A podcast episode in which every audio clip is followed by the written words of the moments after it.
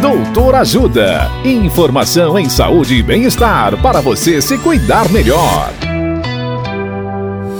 Nesta edição do Doutor Ajuda, vamos saber mais sobre a estrutura do SUS.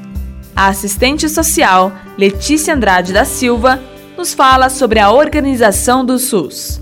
Olá, ouvintes. O Sistema Único de Saúde, o SUS, atende todo tipo de problema, desde os mais simples, como gripe, resfriado, até os mais graves, como câncer, doença recém, dos recém-nascidos, transplantes e cirurgias cardíacas.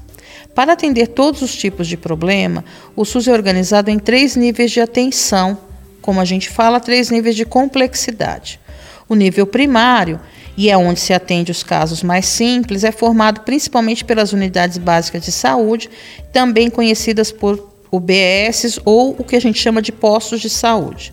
O nível secundário é composto pelos serviços mais especializados, e se encontram as unidades de pronto atendimento, as UPAs, assistência médica ambulatorial, as AMAs, ambulatório de especialidades e grande parte dos hospitais.